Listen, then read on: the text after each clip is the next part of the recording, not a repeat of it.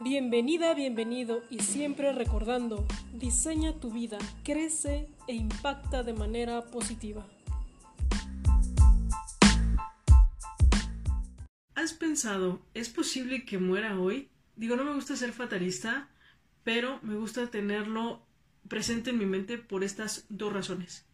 La primera es que aquellas cosas por las que nos peleamos o nos estresamos pierden importancia y algunas es posible que desaparezcan.